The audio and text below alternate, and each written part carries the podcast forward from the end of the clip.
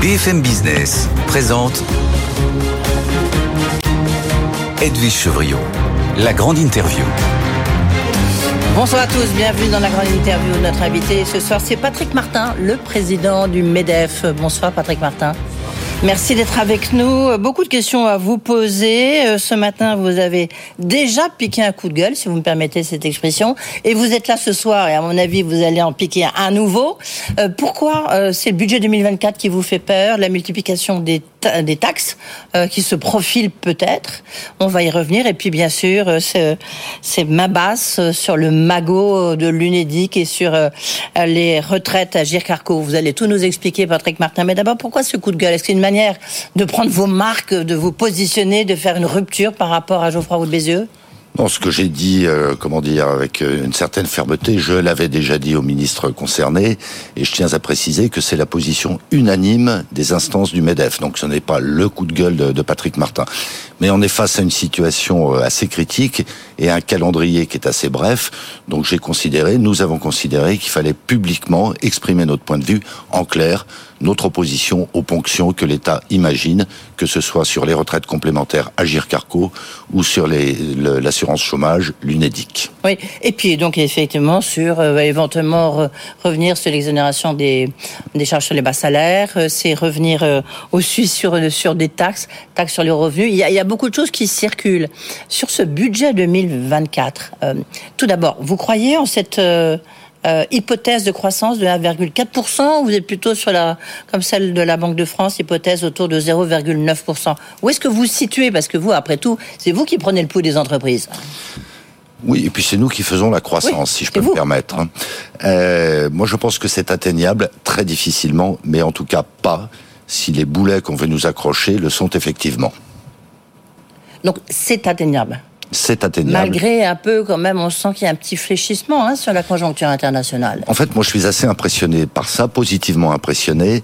Euh, nos adhérents, nos 190 000 entreprises adhérentes sont parfaitement conscientes d'une dégradation conjoncturelle. Pour autant, elles veulent continuer à embaucher, elles veulent continuer à investir.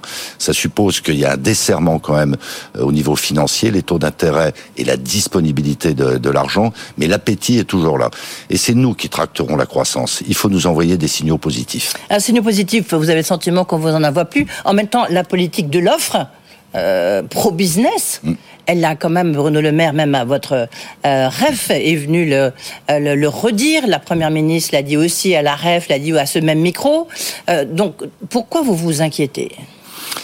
Ben, nous nous inquiétons parce qu'il y a une forme de contradiction entre les propos effectivement très pro-business en faveur de la politique de l'offre du gouvernement, et puis euh, des actes. Il faut toujours être, mettre les actes en accord avec les propos.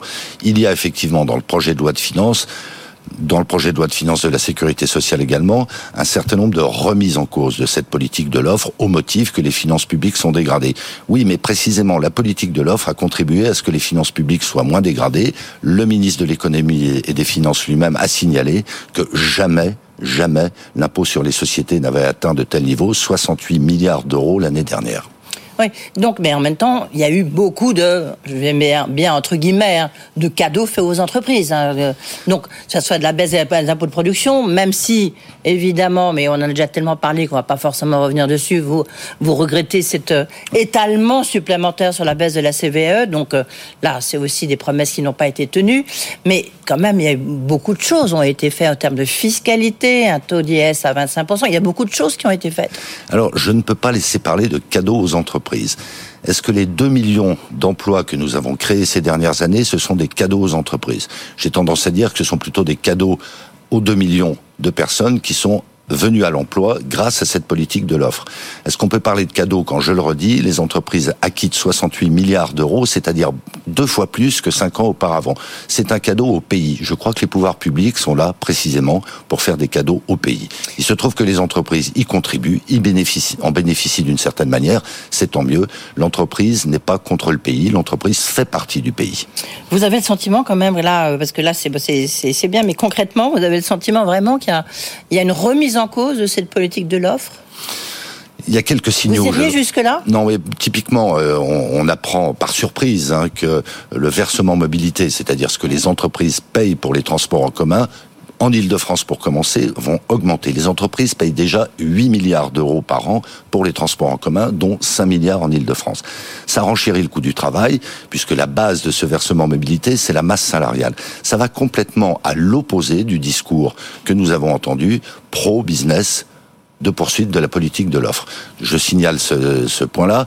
Il y a des parlementaires qui veulent. En même temps, il faut bien euh, transformer. On est en pleine transition écologique. Il faut bien transformer les, les transports collectifs, les agrandir, les, moderniser, les adapter. Alors, je le, redis, je le redis, nous y contribuons massivement. Je voudrais simplement signaler que les entreprises payent 50% des transports en commun de proximité à travers la France, alors que leurs salariés ne sont qu'à hauteur de 25% les usagers de ces transports en commun. Je voudrais signaler que les entreprises en règle générale, ne sont pas associés à l'organisation des transports en commun. Très concrètement, vous avez des zones industrielles qui ne sont pas desservies par les transports en commun, ou en tout cas des horaires qui ne correspondent pas à ceux des prises de poste des salariés. Donc à la fois en termes de financement et de participation à la gouvernance, nous souhaitons être beaucoup mieux considérés. Sur la, taxation euh, sur les gestionnaires d'infrastructures, hein, souhaitée notamment par Clément Beaune, après il faut voir est-ce que c'est euh, constitutionnel, qu'est-ce que va dire du moins le Conseil d'État, mais ça c'est on va pas rentrer là-dedans évidemment. Mais euh, qu'est-ce qui, vous gêne dans cette taxation supplémentaire? C'est que ça va, in fine, euh, euh, retomber sur nous, les consommateurs, ou est-ce que parce que quelque part, c'est peut-être pour améliorer là aussi la transformation de ces moyens de transport. Alors encore faudrait-il que ces montants, s'ils sont bien prélevés, soient fléchés effectivement vers la transformation de ces transports. Ça n'est pas acquis à ce jour. C'est une remise en cause de la parole de l'État parce que ces concessionnaires autoroutiers ou aéroportuaires ont des contrats. Ces contrats ne prévoient pas cette, cette euh, surtaxation. Sauf l'article 32. Et, et, et de nouveau, c'est une remise en cause de cette politique de l'offre. À la fin des fins, ce sont les usagers qui paieront. Lorsque vous allez discuter à Bercy, j'imagine que vous avez aussi porte ouverte à Bercy, euh, on vous dit quoi? On vous dit, bah, écoutez, la situation est difficile, regardez le niveau de dette, euh, d'endettement de l'État. Qu'est-ce qu'on vous dit? On me le dit, on nous le dit euh, effectivement, et si je peux me permettre, c'est pas nécessaire de nous le dire, on le sait mais je reviens à ce que je disais tout à l'heure, la croissance économique est le meilleur moyen de provoquer des rentrées fiscales, de créer de l'emploi, de créer de la richesse, donc de contribuer à l'équilibre des finances publiques. Le vrai problème, l'éléphant au milieu de la pièce, comme on dit dorénavant, c'est que l'État, la sphère publique d'une manière générale, ne s'est pas attaqué au cœur du problème, c'est-à-dire la maîtrise et si possible la réduction des frais de fonctionnement courant. Je ne parle pas des investissements publics, mais bien des frais de fonctionnement courant. Des économies quoi Quand vous voyez à l'éducation nationale, si je ne me trompe pas, sur un effectif d'un million deux cent mille agents. Vous avez de l'ordre de 300 000 agents qu'on appellerait dans l'entreprise privée improductifs. Ça, ça ne veut pas dire qu'ils ne produisent rien, mais ça veut dire qu'ils ne sont pas dans les classes, ils ne sont pas dans l'enseignement. Si on avait des ratios comparables à ceux de l'entreprise privée, on aurait à peu près 120 000 administratifs il y en a trois fois plus. Il y a quand même un sujet. Il y a des économies à faire dans la sphère Mais publique. Temps, on ne va pas faire des économies sur l'éducation nationale, si vous Mais je ne parle bien. pas, je ne parle surtout pas d'économies dans l'enseignement. Je suis bien conscient qu'il y a des postes vacants. Je suis bien conscient que les enseignants français, en moyenne, sont moins payés, par exemple, que les enseignants allemands. Ça n'est pas du tout mon propos. Je parle de l'administration de l'administration. Lorsque vous discutez avec eux, est-ce que vous, vous avez le sentiment, et c'est ce que vous ressentez, Patrick Martin, c'est que, en fait, ils ont peur de leur ombre, ou plutôt de l'ombre des Gilets jaunes. Est-ce que c'est pour ça que ils sont, euh, on va arrêter de faire des cadeaux aux entreprises, excusez-moi, je mets toujours les guillemets, hein. Est-ce qu'on va, on, va faire très attention euh, pour qu'il n'y ait pas justement de mouvements euh, sociaux dans la société française? Est-ce que vous avez ce sentiment-là? Est-ce que ce qu'ils vous disent?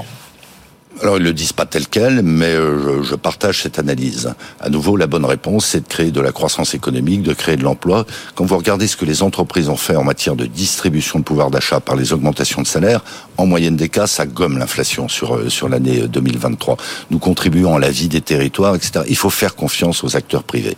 Et la peur n'évitant pas le danger, ça n'est pas en, distribuant, en saupoudrant des mesures pour essayer de calmer l'opinion publique qu'on y arrivera. Je pense que nos, concitoyens sont des gens très raisonnables, ils veulent réussir, nous voulons que la France réussisse, et donc sortons par le haut, sortons par la création de richesses, sortons par la création d'emplois. Euh, Marc Ferracci, député Renaissance, qui est très proche du, président de la République, qui est souvent euh, mon invité ici, lui, il vient de, proposer, euh, dans, le cadre d'un rapport, justement une taxation euh, sur les hauts revenus. Pour vous, est-ce que vous comprenez la démarche? C'est de dire qu'en ce moment, euh, on a plutôt, il faut que tout le monde contribue en fonction de ses revenus. Écoutez, c'est une maladie très française de créer des taxes et des impôts à tir larigot, alors même que nous sommes le pays au monde qui a le plus haut niveau de dépenses publiques et le plus haut niveau de prélèvements obligatoires, impôts, taxes, charges sociales. Donc c'est une mauvaise une mauvaise réponse pardon à une, bonne question. De la même manière, Marc Ferracci, pour qui on a beaucoup de respect, c'est un homme remarquablement intelligent, veut euh, supprimer l'allègement oui, oui, c'est lui, pardon, C'est Jérôme Gage qui est plutôt sur les... Voilà, veut, supprimer l'allègement de, de, charges sociales sur les salaires entre deux fois et demi et trois fois et demi le SMIC.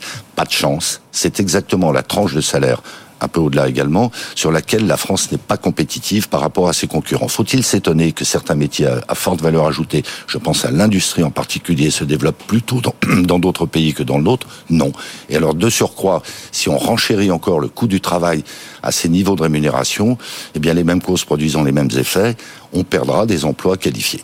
Mais qu'est-ce qui, dans tout ce qu'on vient de dire, il y a encore, il y a encore la, question de l'arrêt des arrêts maladie. Euh, ça, on va en parler dans un instant parce que ça dépend ni du budget, ni du Parlement. C'est plutôt un arrêt de la Cour de cassation. Donc c'est encore autre chose. Mais qu'est-ce qui euh, Qu'est-ce que vous pouvez accepter? Parce que vous ne pouvez pas dire non à tout. Patrick Martin, le MEDEF, ne peut pas dire non à tout. Ou vous rejetez l'ensemble de ce dont on vient de parler Mais il ne s'agit pas, pas du tout de dire non à tout. Euh, nous disons, je dis oui avec des applaudissements à la poursuite de la politique de l'offre. C'est quand même un petit peu fort de café, si vous me permettez, euh, que dans ce débat, dans le débat public, on ne, on ne soit pas factuel. Cette politique marche. Elle marche spectaculairement. Pourquoi la remettre en cause?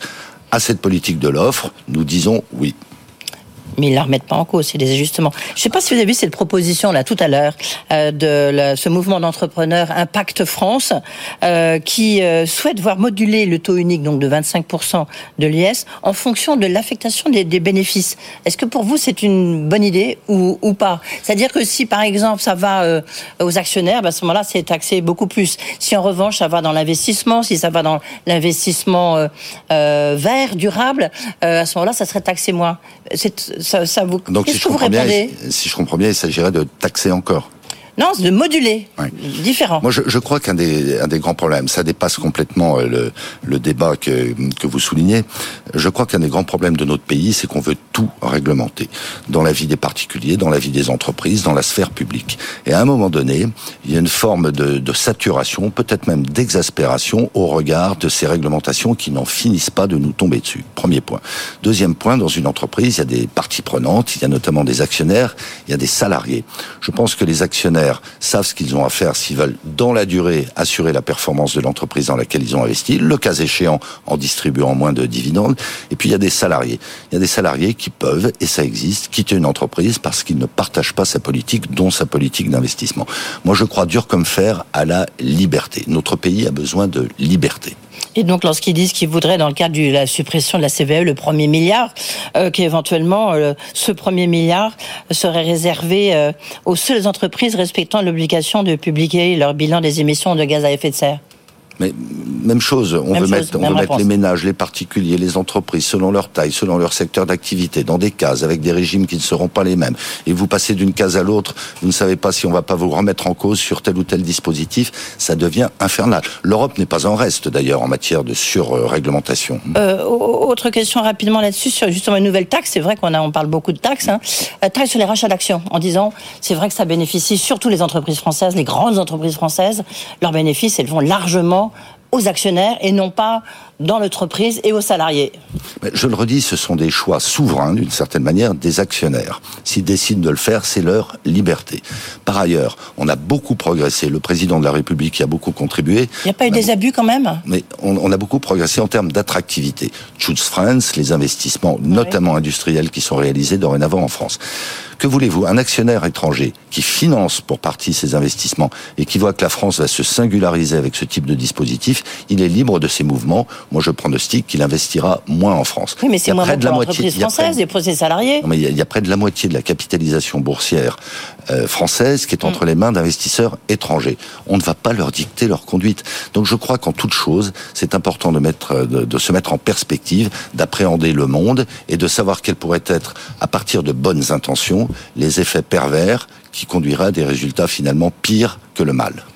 Euh, ça fera le lien du reste avec la question de l'UNEDIC et puis de l'Agir Carco, c'est cet arrêt de la Cour de cassation qui dit qu'en fait, euh, lorsqu'on est en arrêt maladie, on peut profiter de jours de va, de jours de congé. Pourquoi est-ce que vous êtes vent debout contre cet arrêt de la Cour de cassation Alors on peut difficilement être euh, vent debout contre une décision judiciaire. Hein. c'est peut-être un peu dangereux. Hein. Vous l'avez dit, je le redis, euh, c'est totalement indépendant de la volonté du gouvernement. Mais le résultat, quel est-il?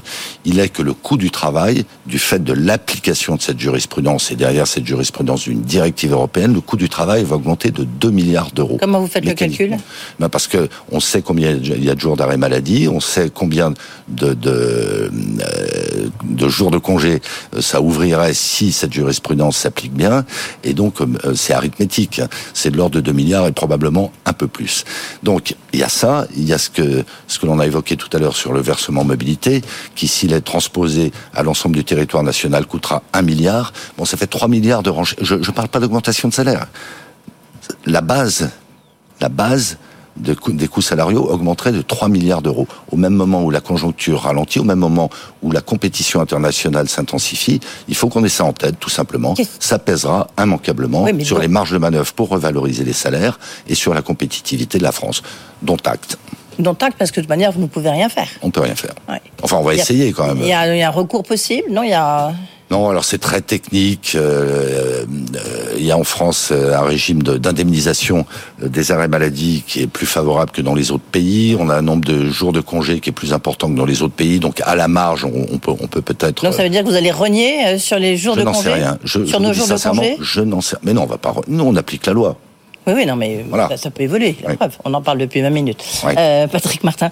Euh, justement, alors, cette ponction inacceptable pour vous, pour le MEDEF, vous êtes en pleine discussion avec les partenaires sociaux pour savoir justement sur euh, les négociations autour des retraites complémentaires de l'Agir Carco. qu'est-ce que, qu'est-ce qui peut se passer là? Parce que visiblement, lorsqu'on regarde le projet de loi de la Sécu, ils, vont ponctionner l'Agir Carco. Enfin, le gouvernement va ponctionner. Il dit vouloir ponctionner. je voudrais insister sur un point.